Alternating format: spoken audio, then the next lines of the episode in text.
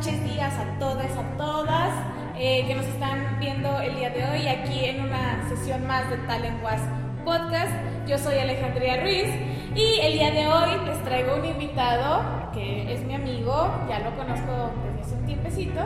Y bueno, él es un artista multidisciplinario fresnillense que vino desde Fresnillo hasta aquí, hasta Zacatecas para poder estar con nosotros el día de hoy. Él es Enrique Jacobo y bueno, ah, más o menos yo tengo de conocerlo como menos de un año aproximadamente, pero él también, de hecho, él nos ayudó mucho con la colecta de juguetes para el evento que tuvimos de Regalomanía en diciembre, así que pues ya, ya ha estado como que poquito inmerso en este campo con nosotros en Talenguas. Y pues bueno, ya no voy a perder más tiempo y dejemos que, que Enrique se presente a sí mismo. ¿Qué tal comunidad de Zacatecas? Es un gusto enorme estar aquí en Talenguas con una preciosura de hosts que tenemos como es Alejandría. Me siento encantado, fascinado. El espacio, ah, el espacio es mágico chicos. Si pudieran ver lo que yo estoy viendo, es una maravilla, una chulada. Y me siento alegre de estar contigo el día de hoy, corazón. Estoy muy contento de que me hayas invitado y vamos a dar lo mejor, ¿no? Bien, perfecto. Hablando del lugar donde estamos, estamos aquí en, la galería de Tiempo Compartido. Ya saben que Tiempo Compartido siempre trabaja con nosotros y nosotros con ellos, porque los amamos. Muchas gracias a Claudia Córdoba. Muchas gracias a Citlali. Muchas gracias. Bravo, bravo. Y aquí les vamos a dejar el Instagram y todo. Quiero que aparezca al mismo tiempo que aparecen mis manos. Aquí sigan. y pues bueno, eh, muchas gracias por vernos. apreciamos mucho el apoyo que nos han estado dando últimamente. Y este, pues cada vez estamos mejorando un poquito más. Gracias por tenernos la paciencia, porque yo sé que, que a veces que no nos salía que el micro, que a veces no nos salía bien que la edición del video, que las cámaras y bueno, un show. Estamos mejorando, estamos trabajando. Y bueno, Enrique, vamos, vamos a, que lo conozcan un poquito y ya mediante la marcha, ya, ya vamos eligiendo como que los hot topics de hoy, así como que, uy, controversiales, nada, no se crean. Este, bien, Enrique, cuéntales un poquito más o menos de lo que tú haces en todas estas disciplinas en las que trabajas. Bueno, chicos, yo primero darles un abrazo cordial al programa de hoy. Este, yo realmente me considero un artista multidisciplinario. Este, yo normalmente lo que suelo hacer, soy escritor, he participado en varios eventos tanto locales aquí en Zacatecas, como me he ido de viaje, por suerte me ha dado trabajo, eso que dicen que la poesía no te dará, no, no es cierto, la neta yo he disfrutado, he vivido con eso, he pasado grandes aventuras, grandes experiencias que he tenido con eso, eh, empecé hace mucho tiempo, cuando tenía 15 años, este, todos comenzamos como escritores como el chico enamorado de alguien y le empiezas a escribir tus cartitas. Es la persona más bella del mundo y haces todo un sinfín de cosas. Eh, de ahí comencé. Eh, y es curioso, ¿sabes? Porque yo estuve siempre en contacto con el arte. Mi hermano es una figura representativa de, del arte plástico a nivel nacional e internacional. Pero como todos los buenos hermanos, siempre hay pleitos, siempre va a haber un conflicto. O sea, no, nunca nos vamos a llevar bien. Nuestra forma de querernos es una manera muy apache, ¿no? Ah, ok, ok, Y nunca me llamó la atención realmente lo que él hacía. Hasta que tuve un pequeño una pequeña crisis emocional, ¿sabes? O sea, pues qué adolescente, ¿no? ¿Qué adolescente no tiene esas facetas de, oh, pues me quiero morir? ¡Ah! Sí, sí, sí. Y tienes que transmitirlo a través de algo para no morirte de, veras. Exacto. Y empecé a crear un poco de cuadros con él, me empezó a pasar libros, materiales, aprendí mucho. Y me la pasé muy chido con eso. De ahí me abrió las puertas a conocer a muchas personas interesantes tomar talleres, este, escuchar a grandes personas, maestros, maestras, que son personas increíbles, ¿no? Eh, quien les diga que el arte no es algo que les va a dar de comer o que no es tan importante en la sociedad, pues, Dios, ¿no? O sea, realmente es parte fundamental de la vida humana, nuestra forma de existir como sociedad, es una expresión y está muy chido y de ahí me invertí yo, irónicamente, me aventé a un género que es muy poco conocido, o, es muy joven en México, eh, que es el hip hop. Eh, yo sé que ahorita está muy acostumbrado a de sangre y todo eso. en México sí. En México sí, sí, demasiado. Sí, sí, sí. Y está bien, es parte de una contracultura. Pero yo estoy ahorita creando, ya te había comentado, estoy creando mi, mi disco junto a un gran músico que tengo como David Vanegas. David, te amo, te adoro. Y estamos creando un pequeño disco que va a ser una combinación de jazz, de música tropical colombiana. este, Mm. vamos a retomar un poco de ritmos de los 80 en Inglaterra.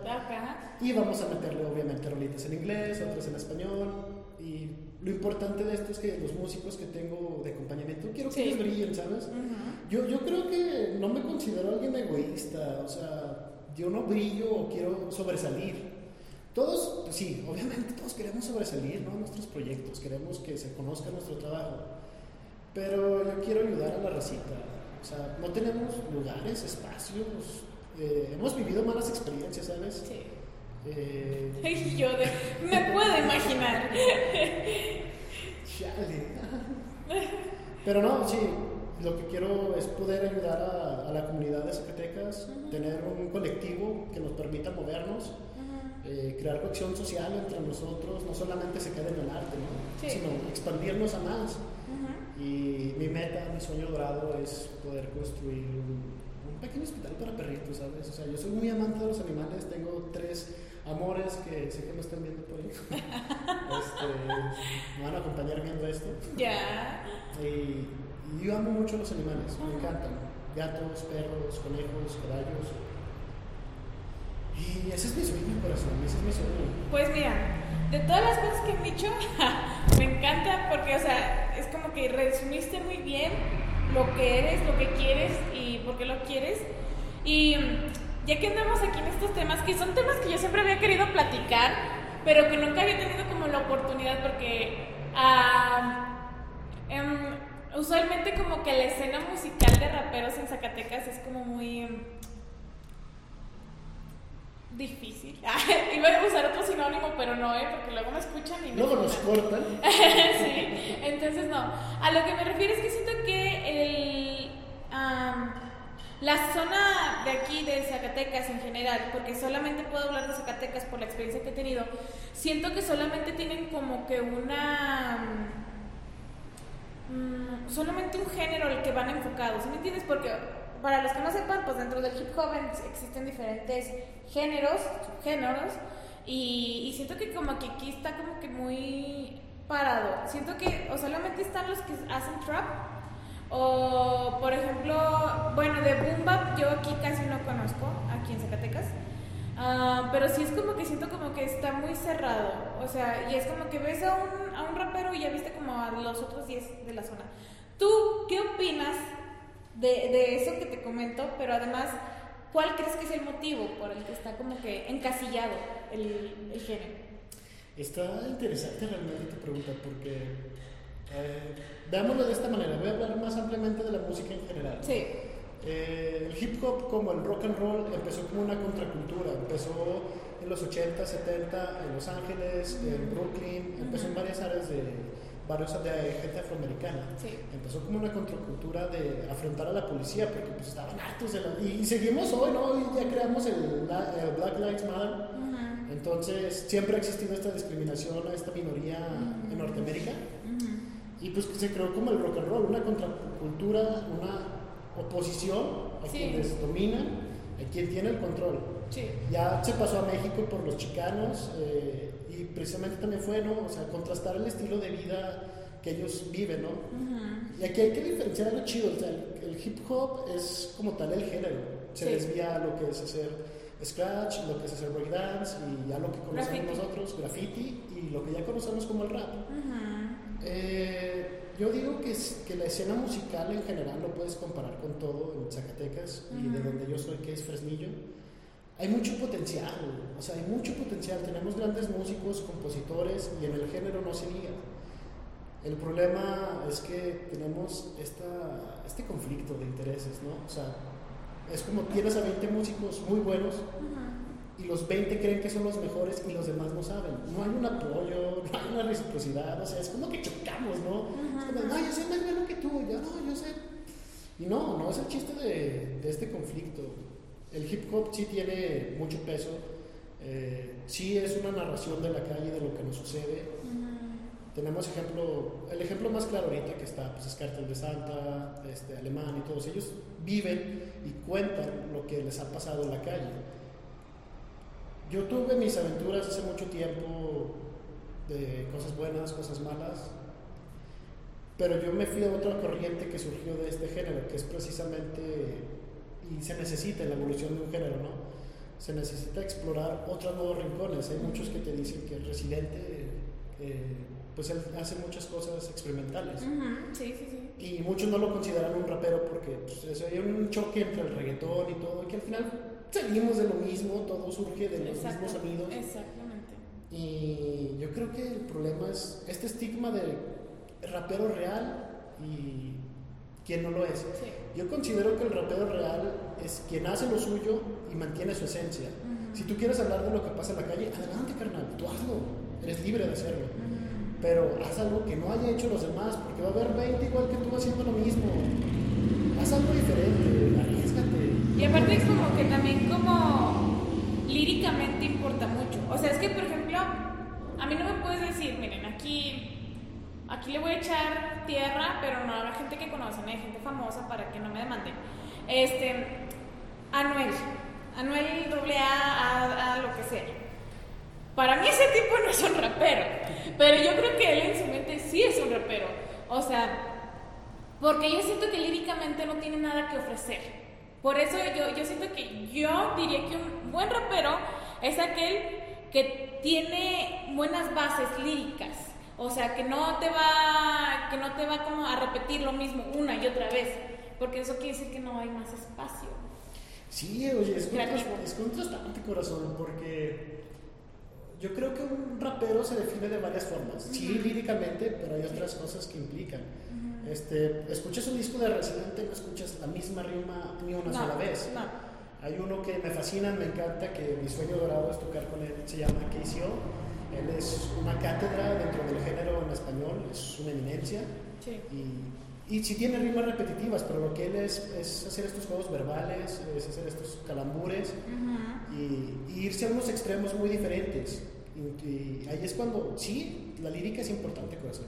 Pero incluso tú puedes tener reducido tu léxico, pero si tienes un buen productor o tienes buenos ritmos que te acompañen y sabes fluir en eso, es otra cosa muy diferente. Y, me, me, jacto de decir que soy un buen escritor porque incursioné en la poesía al principio. mi vida artística comenzó con la poesía. O sea, y no era la típica poesía de estoy amo a mi, a mi chica, amo a mi chico, estoy enamorado por ti. No, yo, yo recuerdo que mi primer poema, y fue mi primera presentación, era sobre. Se llamaba, se llamaba Cazador Americano. Y era como una crítica a que los soldados americanos, pues, los van y hacen guerra, pero porque el gobierno los obliga. Ellos lo hacen por el amor a su nación, porque son muy patriotas los americanos. Entonces yo decía, ¿por qué no hago algo diferente a lo que está de, amor? ¿Por qué no esta crítica? Y lo agarré viendo una película, o sea, un fin de semana estaba viendo una película y dije, ¿y si escribo de eso? Y salió. Y de ahí fue evolucionando mi trabajo, o sea, yo creo que lo que me marca y me gusta de mi trabajo, sea, sea la música, sea la pintura o sea la escritura, y se lo digo al público en general, experimenten y arriesguense a tomar esas cosas, o sea, no se queden en lo mismo, si tengan su, su calca, no hay dos Café Tacubas, no hay dos... Eh, no hay dos Alejandrías. Todavía. No hay dos Claudias que están tomando, no solo la Claudia, no hay dos, o sea, cada uno tiene su esencia. Entonces yo creo que ser fieles a lo que nos gusta y lo que hacemos, no perder esa esencia, pero sí arriesgarnos. Sí, definitivamente yo siento, bueno, es algo como que muy personal, ¿verdad? O sea, son opiniones que yo tengo de que yo creo que entre un artista más versátil sea, eh, mucha gente dice, ah, es que te estás volviendo comercial. No, es que está experimentando qué es lo que le puede llegar a gustar o sea, es como que siento que el arte representa también diferentes etapas en las que te encuentres. Y por ejemplo, yo me acuerdo mucho de este caso, hablando de esta parte con Eminem. Sí, de que a veces como que no, es como que ya cambió mucho como que su personalidad, que su música, que sus lyrics. Pues obviamente, porque hubo un cambio de pensamiento. O sea, eh, el Slim Shady no iba a ser el mismo que fue a inicios del año 2000 al señor que es ahorita, porque es un señor. Entonces sí es como que a veces como que mucha gente sí como que esto es lo que me gusta y esto es lo que quieres y esto es lo que quieres escuchar. Pero también pues ser artista tiene que tener diferentes variantes. De hecho dices algo muy interesante, corazón. O sea, las experiencias, ¿no? Las experiencias son algo que nos marcan a lo largo de nuestro recorrido. Todos empezamos por algo que nos llamó la atención, pudo ser un familiar, un amigo, un artista de la televisión, Sí. o algo que vimos en internet, entonces nos atrapa. Y es un mundo, un cambio radical a tu mundo, o sea, vivías sin conocer esto y esto transforma completamente tu visión. Te sumerges, pasas horas trabajando ahí, e incluso vas perdiendo cierto tiempo de tu vida que antes, no sé, jugabas, veías la tele y te metes de lleno a algo, sea pintura, sea crear, este, música, escultura, X. Y es un cambio radical que te da la vida y es una experiencia nueva. Y es más complejo, ¿no? Porque siempre es como de, ¿cómo surgiste en esto? No, la experiencia va más allá de cómo tuviste tu contacto. ¿Qué me marcó a mí? A mí me marcó la poesía realmente a nivel muy personal porque me sentía muy excluido de, del mundo. Este, sentía que era un poco apático con las personas y esto me permitió abrirme más a, a, a conocer lo que siente otro, ¿no? a lo que le apasiona, a lo que le conoce, porque yo me maravillé con los escritores que hablaban de cómo veían el mundo. Y, y son experiencias que te van marcando, tú ya lo dijiste, corazón. Las experiencias no nos van a dejar uh, de acompañar. Sean buenas, sean malas, sí, o sea, todos hemos pasado cosas muy horribles, o sea, yo no, no, me exento de que me han pasado dos, tres malas cosas eh, en esto del arte en los últimos cuatro o cinco años pero a la vez me ha dejado cosas muy interesantes. Una de ellas, pues corazón, me alegro verte conocido. Tú sabes que es una persona que quiero y admiro. Y es una de las cosas y experiencias que te deja esto. O sea, creo que aquí has tocado algo muy interesante. Y es esto, las experiencias. Pues hablando de experiencias, yo quiero tocar experiencias, pero experiencias malas. Pero no malas en el aspecto de que, ay, es que me atropellaron a mi perro. No, me refiero a que tú, por ejemplo, en el medio, porque esto, déjenme decirles que esto nos sirve mucho. Porque creo que hay gente por ahí que nos anda viendo y que se pregunta a veces cómo, cómo puedo trabajar en este lugar, cómo es trabajar para esta dependencia, para este evento y cosas así. Y a veces nos hacemos como que unas chaquetas mentales de que no, es que nos van a tratar súper bien. No, no es así, señores. O sea, hay que ser sinceros, no siempre es así. Tú en tu carrera, en cualquier disciplina que te hayas desenvuelto, ¿tienes una mala experiencia de algún evento que digas, Ew, la verdad no vuelvo a trabajar con ellos? Corazón, ¿cómo quieres que te las nombre alfabéticamente? sí han sido muchas. sí han sido varias. Eh, escoge tu top 3. Uh, mi top 3. Uy. No, pero mira, para empezar a hablar de eso, o sea, yo le digo al, al público, se los digo a ustedes, chavos, uh, tengan confianza en ustedes. Porque antes de salir al público, de brindar nuestro trabajo, todos tenemos nervios, neta, todos tenemos. Antes de salir al escenario nos morimos de terror, pánico, tal vez me saldrá bien. Han trabajado horas, han experimentado mucho, chicos. Ténganse confianza, es lo primordial que deben de tener, la confianza en ustedes. No llegaron del punto A al punto B sin haber dejado cosas atrás. Y son grandes personas ustedes que van a traer algo que va a maravillar. No se preocupen si van a ser famosos o no. Si una sola persona se cautiva, créanme, eso es una nutrición para el artista, porque te esforzaste en eso precisamente. Ténganse confianza, chicos. Ese es mi, mi, mi consejo, consejo, primero. Uh, y sí, es innegable, o sea, no te vas a escapar de malas experiencias. O sea, yo, yo creo que yo mi forma de trabajar es, aún si pasa algo malo, que me ha pasado desde no me pagan, o el evento ha estado muy mal organizado, este, o incluso de la nada es un día para otro, me ha pasado que termino un evento y me llaman a otro y todo improvisado. Sí. Y, o sea, hace un caos, te vuelves loco con eso. Eh, las experiencias malas, yo creo que si tú haces tu buen trabajo, lo importante es sacarlo. Deja tú de lado lo demás. Si Sí, te vas a estresar, sí, sí. tú ven y preséntate. Y ya saliendo de- del evento puedes maldecir, puedes decirles mil estupideces a las personas, al organizador, a tus compañeros.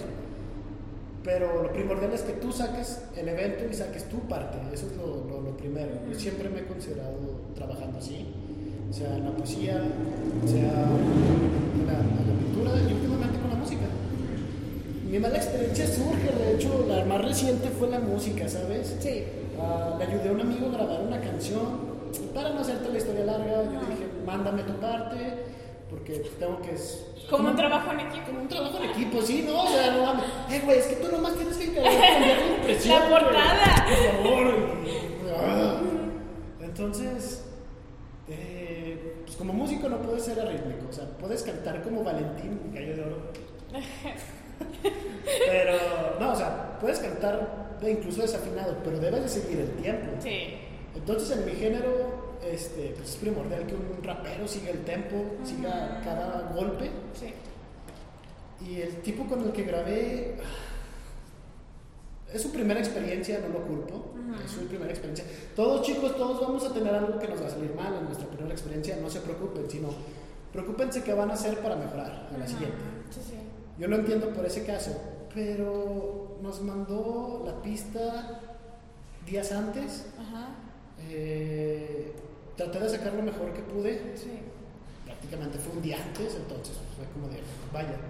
Y era otro músico que nos iba a acompañar, entonces no teníamos, solo teníamos su voz y su guitarra, y en mi género era, está bien, puedo seguirlo, pero vas a meter baterías, vas a meter otros ritmos, necesito algo. Sí. No me respondió, me dejó en visto hasta el día de, de, de su grabación, nos íbamos a ver temprano para ensayar, llegué con un amigo y era el cumpleaños de su nena.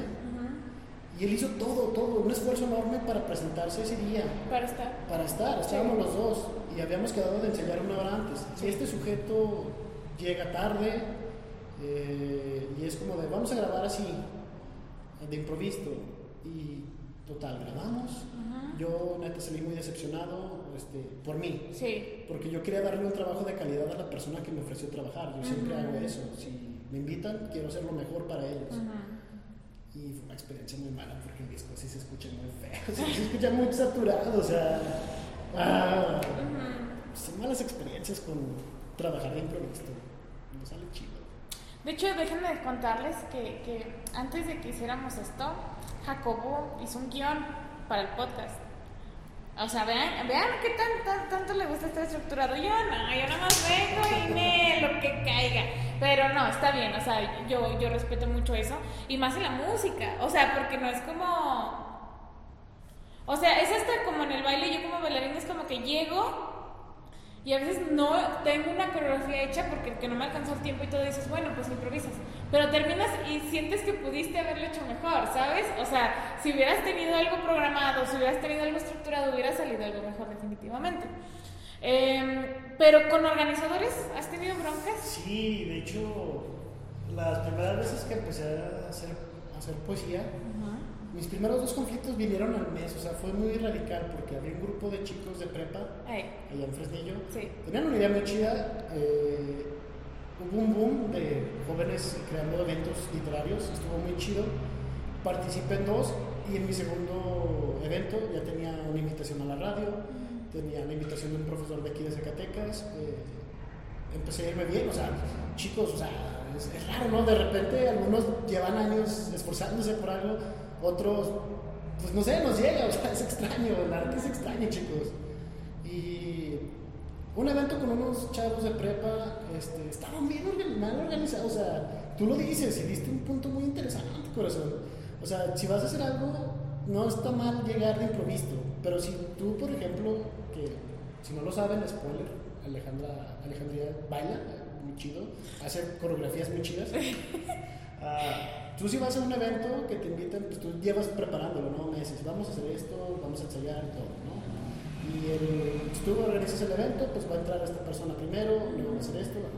Ellos no, ¿sabes? Ellos no, solamente fue como de, ¿quién está aquí? Ah, tú vas primero, tú vas segundo. Este, no, ¿sabes qué? Tú vas después. Y fue un evento que, que tuvimos que sacar al organizador. Es una buena persona el organizador, este, lo, lo respeto como persona. Pero no es un buen organizador. O sea, es buena persona, pero no buen organizador. Mm, Creo que pues, eran tus primeras experiencias también, Mm. pero hay un, hay un nivel cuando ya las personas sí te dicen, vato, tienes que acomodarlo. O sea, tienes que ver quién sí y quién no, el compromiso. O sea, es desgastante ser organizador, también es complicado, chicos, no creo que no. Pero, no, o sea, pésimo servicio, pésimo servicio. Ay, no, yo creo que han de ser lo mismo de tal lenguaje, señores. Ay, disculpen, ¿eh? No, no, no, no los de tal lenguaje son un amor, chicos, no. O sea, y, y les digo porque definitivamente sí tiene mucho que ver esto. Las primeras veces, siempre las primeras veces son un desastre. Siempre. Porque, pues bueno, esa experiencia que vas agarrando, ¿no? De que, ¿sabes qué? Esta vez se me olvidó pedir el sonido. Entonces, ya la próxima vez ya lo pides con dos semanas de anticipación. Pero aquí siento que la diferencia entre ah, ser un buen y un mal organizador es el trato. Porque, por ejemplo, yo siento que mucha gente que ya estuvo trabajando en Talenguas, hay mucha gente que no les ofrecimos las herramientas apropiadas que ocupaban en ese momento para para su presentación, porque pues que pasó esto, que pasó lo otro, que Carla apenas está empezando, que Carla no alcanzó esto, porque al principio pues éramos, eh, ah, también me llamo Carla, ¿eh? cuando digo Carla me refiero a mí, este, mm, pues es ese show, ¿no? De que te falta todo, pero yo siento que si tratas bien a las personas como son, van a decir, está bien, te lo paso, porque yo veo que tienes ese interés de tratarme bien. Y siguieron trabajando con nosotros y son, son artistas que han seguido trabajando con nosotros como Oscar Villagrán eh, y muchos más, Miguel Tobar también. Eh, y yo siento que es por el trato que se les da, definitivamente. O sea, porque tú puedes traer de que no, o sea, porque a mí también me ha tocado trabajar con unos organizadores de que no, es que nosotros este, hemos traído artistas de talla internacional y que sabe qué, que sabe cuánto, y a ti te tratan súper feo. ¿Y tú qué dices? Pues ya no vuelvo a trabajar con ellos. Así de fácil, así de sencillo. Entonces, yo siento que sí depende mucho del trato. Y tú y yo ya hemos tenido como que esa conversación con respecto a otros artistas que tenemos en común. De que pues es bien importante, chavos, chavas, que ustedes pongan de su parte, que sean, este, también, o sea, sabes, eh, escuchar como medio ah, choro esto, pero sí es bien importante que ustedes sean humildes en cuestión de, de, de que sepan cuánto vale su trabajo y, o sea, cuánto exigir, pero también, o sea, saber que estás hablando con una persona que también trae sus cosas y, y, pues, poner de su parte, ¿no? Porque pues al final de todo, ¿quién te hace famoso? La gente. Nada más. Es que sí, o sea, chicos, yo les digo lo siguiente. Uh, primero, sí, o sea, organizadores, como te traten, ay, por Dios, todavía tengo traumas psicológicos de aquella vez. Cuenta, cuenta. Solo fue eh, un evento en México. Sí. Era un evento literario que iban a ser varios participantes. Sí, sí, sí. Eh, me hizo una invitación gracias a un amigo que conozco de allá. Este, ya no está aquí, anda en Irlanda, pero Beto, ojalá me veas, anda allá en Europa. Y me hizo la invitación, por internet nos conocimos, X. Eh, el evento iba a ser en la Ciudad de México, en CDMX. Sí. Eh, yo tenía que poner de mi parte para el transporte, no hay problema. Pero ellos me iban a poner un lugar para dormir, me iban a poner alimentos, o sea, sonaba mágico. O sea, yo, un chavo de 16 años, yéndose a México a hacer arte, soñaba, decía, wow, es el comienzo de una nueva vida. Y no, o sea, literalmente llegué, una, llegué a ni siquiera una casa, ¿sabes? Era un cuartito pequeño, era un cuartito con una, ni siquiera una cama, o sea, era en cobija tras cobija y luego ya era la sábana y la almohada. Este, no, muy mal, muy mal. Eh, el organizador ni siquiera fue a recogerme a, ¿Al aeropuerto o a la a central? la ciudad, a la central, a la central. Ah, ok. Yo no tenía para ese momento. Para nadie. ¡Ulala, señor francés! vaya, vaya. Sí. Eh, chicos, eso, véanlo. Ser host de tal lenguas te deja dinero para viajar en avión, vaya. Pero no, o sea. Sí. yo- ¿Pago con credencial? ¿Cómo estaré? Nada, pero siendo franco, este, no hubo comunicación con él. No hubo nada de comunicación. Ah, yo ya conocí a México por suerte, Sí. por conciertos, etcétera, pero nadie me vino a recoger, nadie me dio información. Tuve que marcar yo el día del evento a qué horas iba a realizar ah, todo lo, el show de la prensa, Sí. las cosas. Pero iba solo. Iba solo. No manches. solo. O sea, no. Cuidado, eh. Cuidado. ¿Qué tal si en una de esas es trata de blancas, eh? Uno nunca sabe. No, si tienes los dos riñones. Mm, Sí, creo Ah, que sí. ah, bueno. Pues, espero, ¿sabes? No me había dado cuenta ahora que lo dices. Vamos, diablos. Nada, pero este. O sea, era seguro porque sí había un apoyo incluso de una institución de gobierno. Sí. Todo estaba registrado, sí, tampoco chicos no se vayan a aventurarlo, primero revisen las cuentas oficiales. Este, pero no, o sea, realmente nadie pasó por mí. Tuve que incluso a hablar al evento de cuándo se iba a realizar. Eh, luego me, me, era indiferente para ellos, ¿sabes? O sea, como dices, o sea, los artistas, invitaron a los artistas internacionales. Sí, sí, este, maravillados, encantados con enseñarles que ellos eran. Y, los, y varios de nosotros estábamos en esas condiciones Sí. Precarias, o sea, no mames, era un cuartito, o sea, era sábana tras sábana. Ni No- siquiera un- una colchoneta, ni ¿sabes? siquiera un panecito, oye, para comer un bolillo, ya que en México les, a los chilangos les gusta ¿El bolillo? Ni siquiera eso, o sea, ni pan susto. Entonces, casi todo yo lo metí de mi bolsa, por suerte tenía Dinero. dinero guardado. Sí, sí.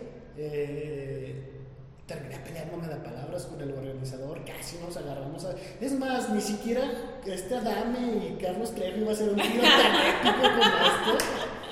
Pero no, chicos, o sea, una mala, una mala experiencia. Sí es cierto, hay organizadores que de plano, no, no, o sea, son una... No tienen vergüenza. Tienen vergüenza, por no decir algo que me Sí, aquí. Ándale, que, que nos vaya. Eh, y lo otro que decías, pues no, o sea, de lo demás, creo que como artistas chicos sí hay que comprometernos, hay que ser profesionales, porque no saben la organización que hay detrás de un evento, de una, incluso de esto, créanme chicos, ustedes nos ven aquí todo a gusto, pero este, estamos desde la mañana organizándonos, desde ayer a la noche, con antelación, este, no crean que las cámaras son aquí nada más ponerlas, no, tenemos una gran técnica de cámaras detrás. Este, es una preparación. Ustedes también pongan de su parte, sean empáticos, porque si el público es quien los va a dar a conocer, pero ustedes mismos se cierran o se abren esas puertas. No olviden de dónde vienen, no olviden lo que han pasado, no olviden esa cualidad, unos dirían humildad, yo le diría profesionalismo. Eh, seamos honestos, tenemos la capacidad de hacer las cosas, tenemos esa calidad, no nos subamos, sube un escalón de, de ego, pero sube dos de humildad. Sí, totalmente de acuerdo, totalmente de acuerdo. Y te digo, es algo como que por eso hicimos tal lenguaje, porque yo soy artista y pues a mí me chocaba que me trataran mal, ¿verdad? Entonces dije, ah, pues váyanse para allá y yo hago lo mío, pues, ¿qué? No, ¿quién nos ocupa? Pero, si mucha gente que yo me he fijado, que es muy cabrona, no sé si lo vamos a censurar eso, pero no importa. Este, que es muy cabrona la gente y es como de que, sí, sí, sí, lo que quieras, no, mira, yo, yo súper acá y, y que tengo congresos acá y diplomados y guau, guau, guau, guau. Y al final de la, de la hora, nada. O sea, ¿de qué me sirve a mí que tengas tantos papeles, que tengas tantos reconocimientos, si no puedes estar aquí en tiempo y forma cuando te lo pedí? Exacto. O sea, a mí no me sirve nada. Sí, o sea, chicos, neta, vuelvo a lo mismo. Yo creo que el arte debe de trabajarse con empatía. Eh, no se trata de que peleemos, estemos en una guerra de quién es mejor, quién no lo es. Todos tenemos nuestros destellos, todos sabemos algo que alguien más no sabe. Entonces, mejor hacer una comunidad más nutritiva, o sea, enseñar, compartir y, empático en los eventos. O sea, sabemos que a veces la- las instituciones no son buenas, otras veces sí, depende de quién lo maneja realmente. Sí, Pero ese compromiso, o sea, seamos empáticos, chicos, sí seamos empáticos y, y esforcémonos por sacar adelante. O sea, Zacatecas sabemos que es una capital del arte ah, a nivel mundial. Ustedes lo saben, yo lo Sí, sé. sí. Entonces, ir rompiendo esa barrera ya por fin, ese estigma de somos mejores que otros, no. Todos tenemos nuestra magia, todos tenemos nuestro encanto y creemos esta comunidad realmente de arte y vayamos haciendo algo chido por Zacatecas y por nosotros. Nada más que eso. Totalmente de acuerdo. Este, antes de, continuar, pues ya saben que sigue la hora del patrocinio del anuncio. Eh, este capítulo, este episodio lo va a estar patrocinando la repostería Maxi Patsi. Y aquí les vamos a dejar toda la información. Am, 10 de 10 el servicio, yo ya lo he probado, me encanta, amo. Solamente que hubo un problemita. em, lo que pasa es que tuvimos que mover algunas fechas para grabar el podcast de hoy, entonces pues no coincidió con la- los postres que nos van a traer, pero voy a adjuntar un video, ya saben, como la vez pasada, voy a adjuntar un video así como de o, o nos photoshopean, así como que aquí, Sí. Y aquí abajo aparecen los pasteles. Sí. Ahí medios de anime, pero sí, muchísimas gracias Anaxakatse. Y bueno, vamos a continuar en esta parte. Ya este mm, nos hablaste un poquito sobre, sobre tu disco. Ya, ya nos habló sobre su disco. Quiero que nos platiques un poquito más o menos mm, las etapas que se requiere para la grabación, para que algo esté, para que un material esté finalizado. Porque, déjame decirte que creo que es algo muy difícil aquí en Zacatecas. O sea, mucha gente sí dice de que, ah, es que yo hago música, pero en realidad así como que encontrar un estudio de grabación en Zacatecas no está tan papita como podríamos encontrar en ciudades más grandes. Entonces tú diles más o menos tu proceso por, para obtener ese resultado. Es que realmente, miren chicos, cualquiera puede grabar con un equipo de mediana o baja calidad, pero yo siempre les digo, intenten comprar algo no de máxima cama o cosas así, sino váyanse a la media, porque pues le van a invertir dinero, ¿no? Entonces, si le invierten algo bajo y le van a invertir más dinero en seguir sacándolo.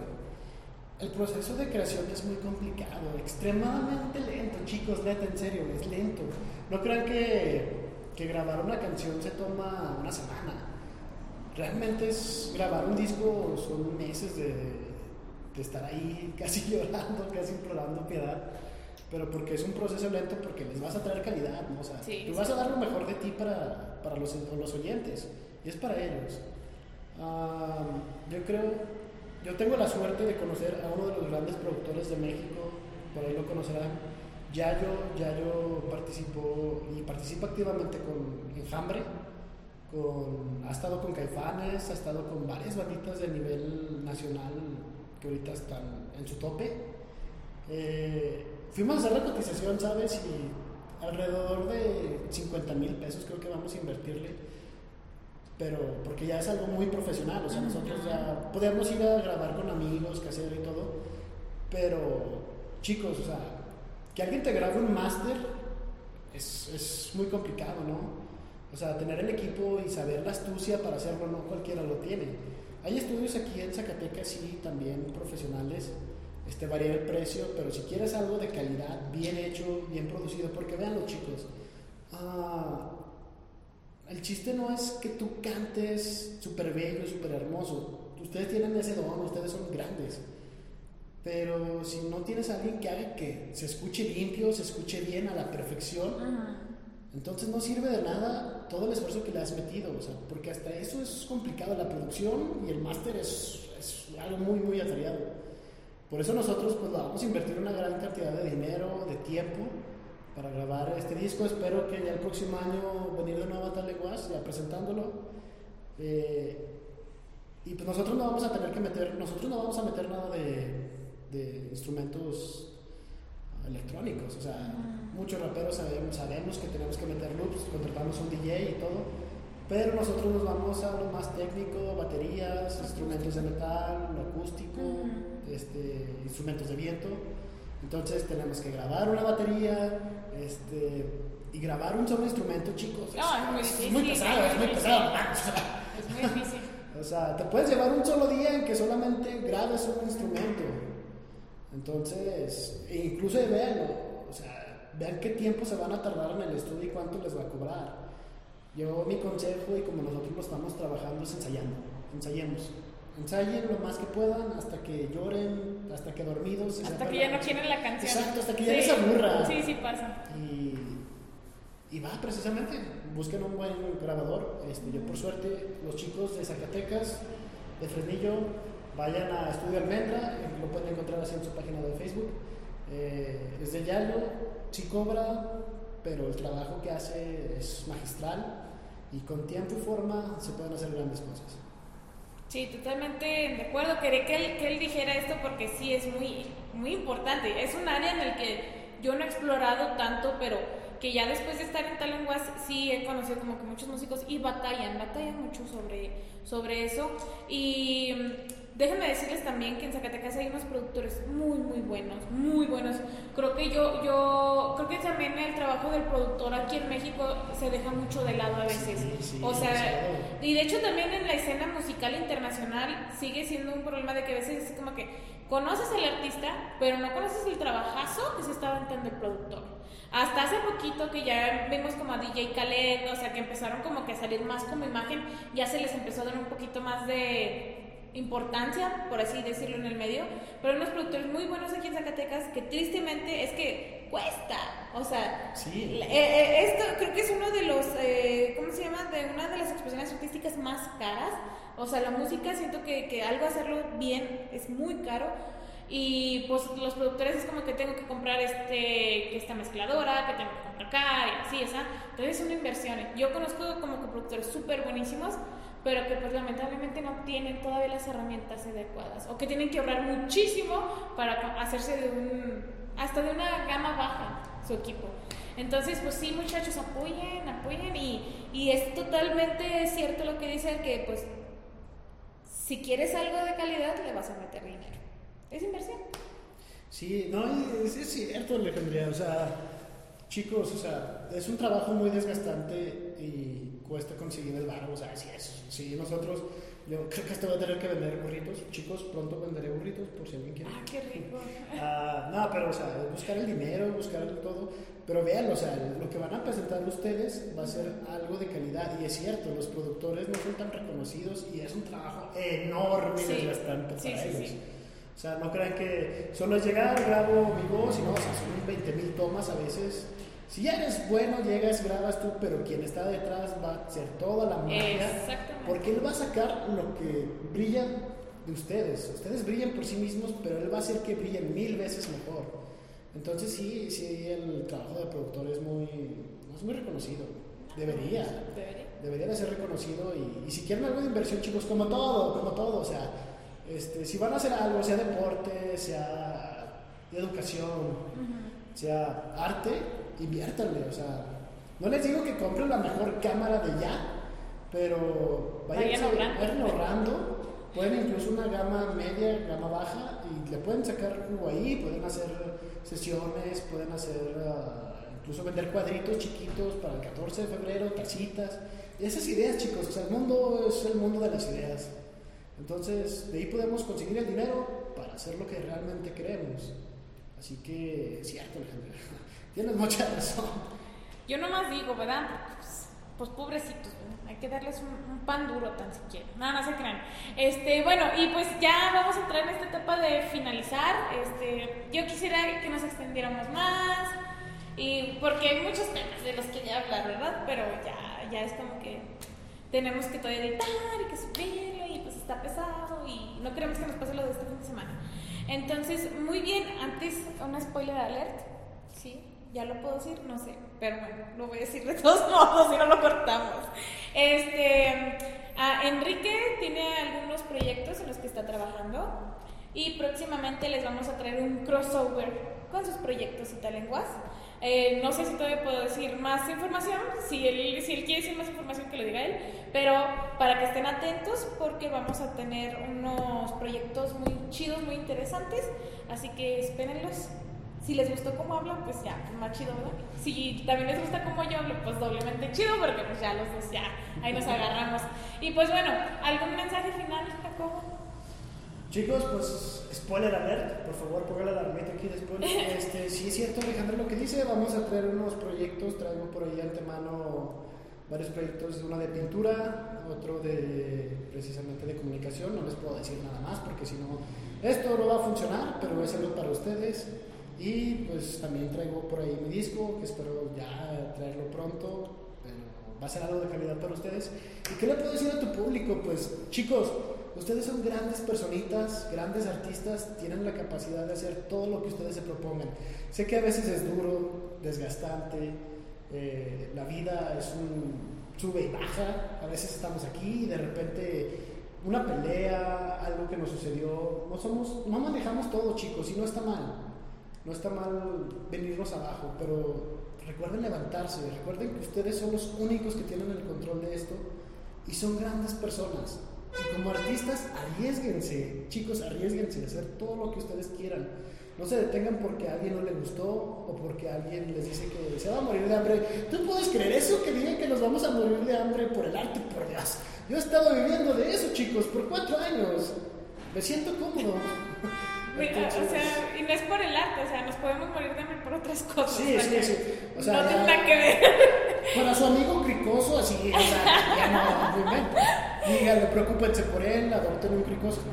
Pero no, en serio, realmente chicos, el arte es más allá de los estigmas que hay, pero lo más importante, háganlo por ustedes, porque les encanta, y créanme que van a llegar a hacer grandes cosas. Hay gran talento en Zacatecas, y espero que en unos años más podamos ser ese potencial artístico que desde hace mucho tiempo merecemos ser, y ya somos.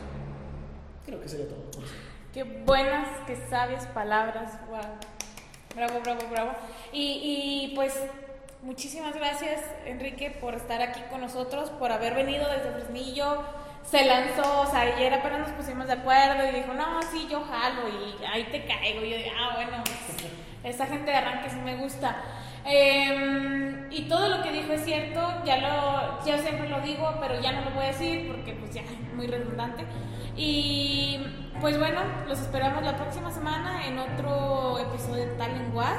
La próxima semana vamos a tener eh, un especial porque no es un artista zacatecano y no es en Zacatecas. ¡Wow! Es un episodio que vamos a grabar allá en el norte. ¡Wow! No les puedo decir todavía dónde, de qué estado, pero va a ser como que muy interesante, va a ser una nueva dinámica y sí, pues tal ya se expandió a otros estados, ¿eh? No, andamos on fire. Y pues muchísimas gracias Enrique por haber estado aquí con nosotros hoy. Gracias a ti, corazón. Gracias al equipo de Talenguas. A detrás de la cámara. Ustedes no la ven, nosotros sí. Ajá. Pero se la rifa siempre Gracias a ustedes, chicos. No se pierdan lo que trae Talenguas. No se pierdan de lo que se va a venir pronto. Y muchas gracias por la invitación. De nada. Y pues bueno, yo fui Alejandría Ruiz en una sesión más de Talenguas Podcast. Nos vemos.